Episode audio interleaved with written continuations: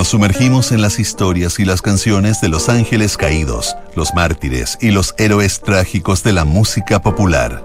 Sintonía crónica, epitafios. Una memoria sónica de esos íconos que tras su partida se transformaron en leyenda. Con Bárbara Espejo y Rodrigo Santamaría. Auspicio de Servicios Funerarios María Ayuda. Duna. Sonidos de tu mundo. En el programa de hoy revisaremos la historia de Joe Cocker. Estás en sintonía crónica Epitafios en Duna. Curtido a pulso en los bares del norte de Inglaterra, Joe Cocker logró cruzar el Atlántico y realizar una de las actuaciones más recordadas del Festival de Woodstock en 1969. Su voz se convertiría en el sinónimo del soul blanco y después de varios tropiezos su carrera alcanzaría lugares de privilegio en la música popular. En sintonía crónica epitafios, Joe Cocker, con la ayuda de sus amigos.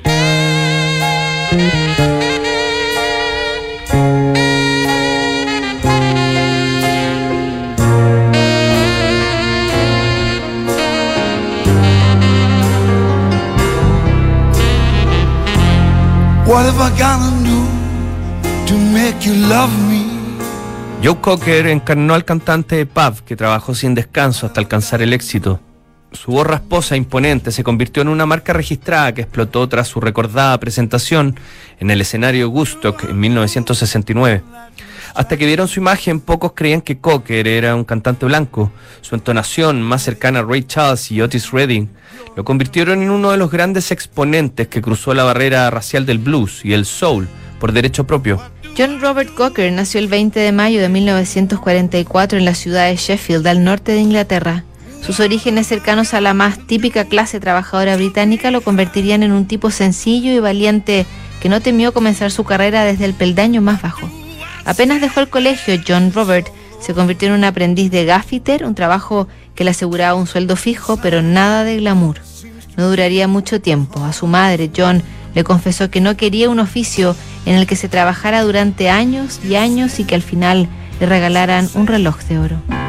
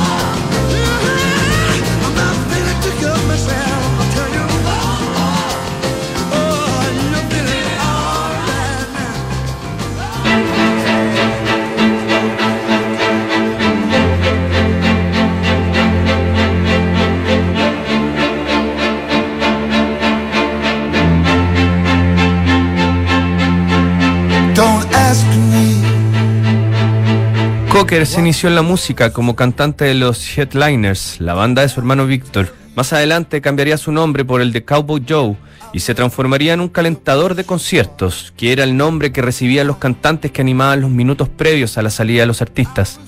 Con ese oficio Joe Cocker pudo compartir con nombres más conocidos como The Hollies y conocer de primera mano el duro camino para convertirse en una estrella. Casi a mediados de los 60, Joe Cocker ya empezaba a desarrollar ese estilo vocal intenso que le convertiría en un nombre internacional.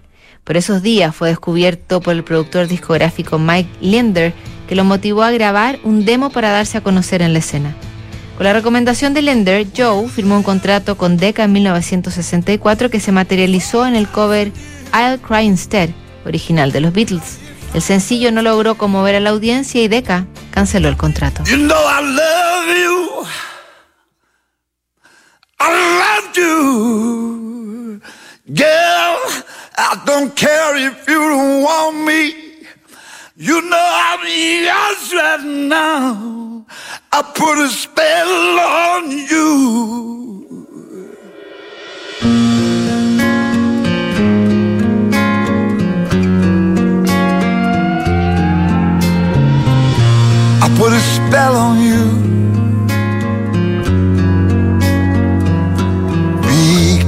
Because you're.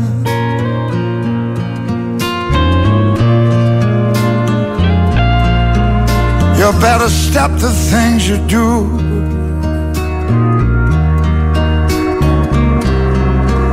I ain't lying.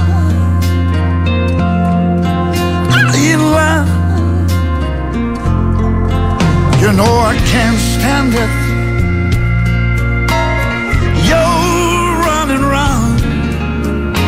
You know better, babe. I can't stand it cause you put me down. I put a spell on you.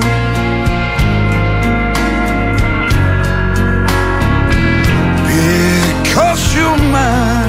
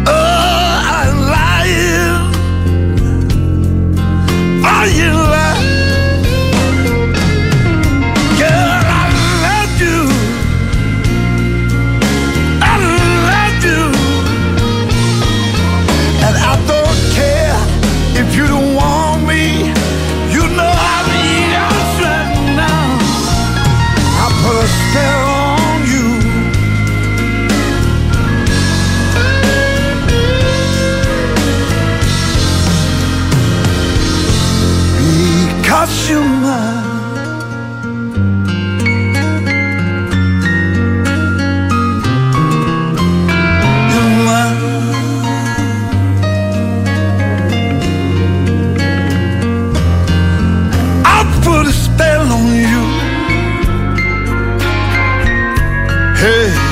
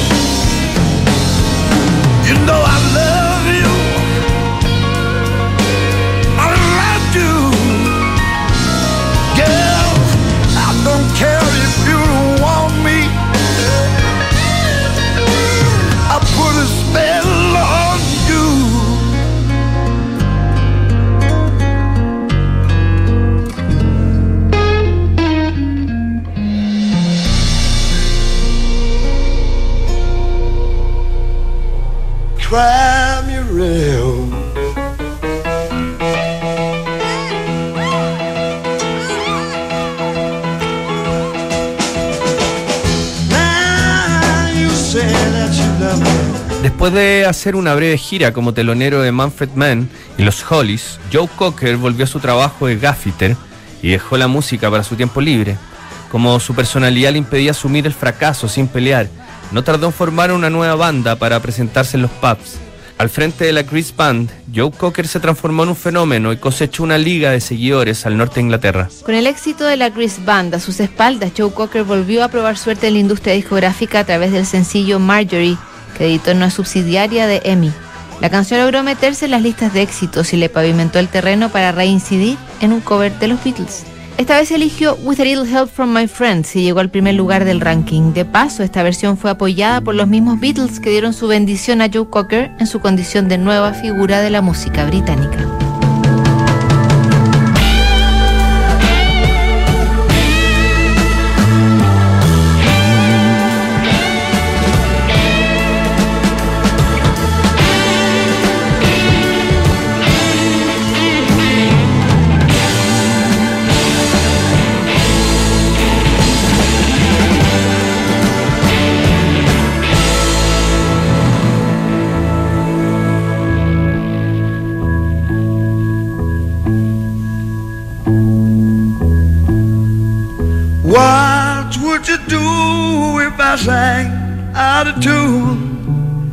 Would you stand up and walk out on me?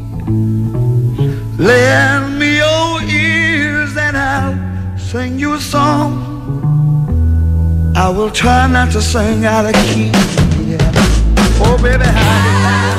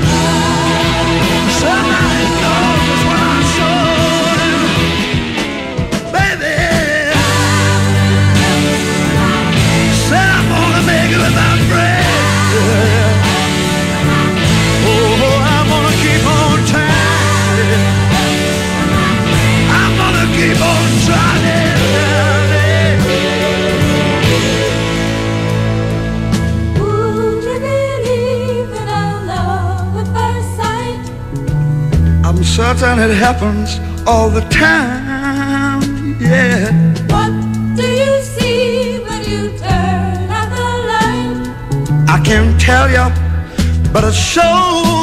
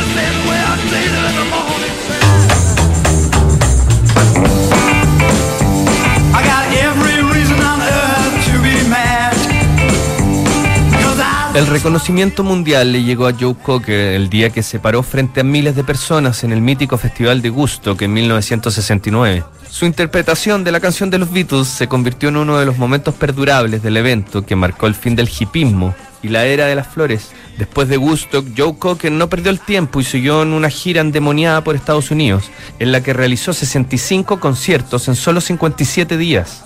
Aunque el tour le permitió promocionar su disco homónimo, Cocker tuvo costos personales que comenzarían a afectarlo por el resto de su carrera. Después de la gira por Estados Unidos, Joe Cocker cayó en un largo periodo de alcoholismo y adicción a la heroína y solo en 1972 logró volver a los escenarios. Los compromisos los cumplió a duras penas mientras bebía hasta quedar inconsciente. Apenas podía terminar los conciertos. En Australia, la situación escaló cuando fue multado por agresión y posesión de marihuana y tuvo que salir apurado del país para evitar una lista de cargos adicionales. Su carrera estaba fuera de control.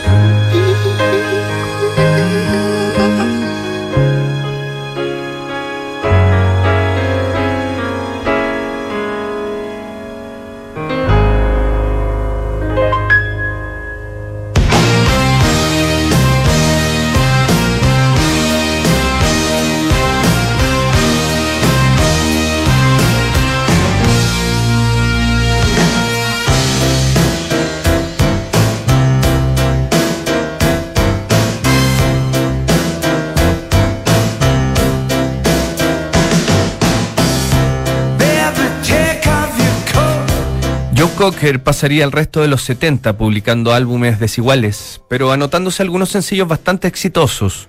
Uno de ellos fue You Are So Beautiful, una canción que se transformaría en su balada más característica. 1982 fue un año inolvidable para Joe Cocker.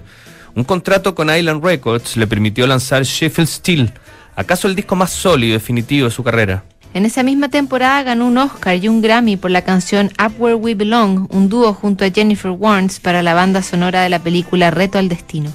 La relación de Cocker con el cine se perpetuó con You Can Leave Your Hat On, la canción principal de Nueve Semanas y Media, protagonizada por Mickey Rourke y Kim Basinger. Durante toda su carrera, Joe Cocker siempre mantuvo una ética de trabajo intachable que lo hacía pasar buena parte del año entre giras y conciertos. Aunque en la última época su ritmo fue disminuyendo, su trayectoria comenzó a recibir justo reconocimiento. En 2007 la reina Isabel le otorgó la Orden del Imperio Británico por su contribución a la música. Joe Cocker, el aprendiz de gaffiter de Sheffield, sabía que había llegado muy lejos en su carrera. En 2012, Joe Cocker publicó Fire It Up, el que sería su último álbum de estudio, mientras su salud se debilitaba y un cáncer de pulmón terminaba por derribarlo. Sus últimos días los pasó en su rancho Mad Dog de Colorado, donde vivía con su esposa Pam Baker. Ahí murió el 22 de diciembre de 2014, pocos días antes de Navidad. Apenas conoció la noticia de la muerte del cantante, Ringo Starr envió un sentido mensaje que recordaba la canción que ambos compartieron. Adiós, que Dios bendiga a Joe Cocker, de parte de uno de sus amigos.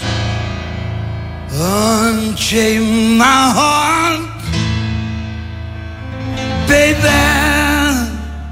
Let me be. Cause you don't care. Well, please set me free.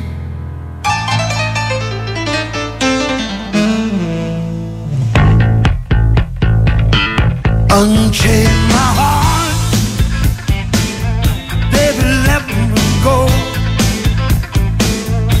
Unchain my heart, cause you don't love me no more. Every time I call you on the phone, some fella tells me that you're not at home. Unchain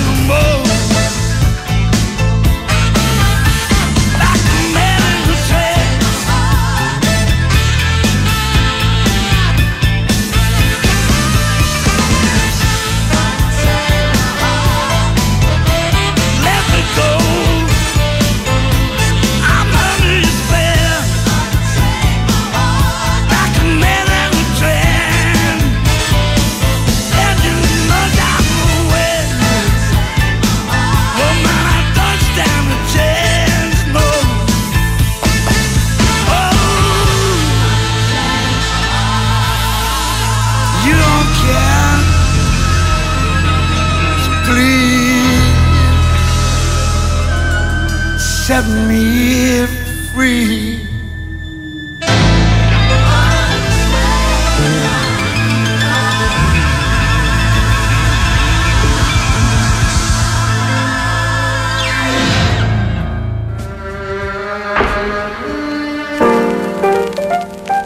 En nuestra crónica de hoy revisamos la historia de Joe Cocker. En el próximo programa, Jim Croce, Sintonía Crónica, Epitafios. No te lo pierdas. ¿Sabías que puedes comprar de forma anticipada los servicios funerarios de María Ayuda? Entrégale a tu familia la tranquilidad que necesitan y estarás apoyando a cientos de niños de la Fundación María Ayuda. Convierte el dolor en un acto de amor. Cotiza y compra en www.funerariamariaayuda.cl. Siguen aquí los sonidos de tu mundo. Estás en Duna 89.7.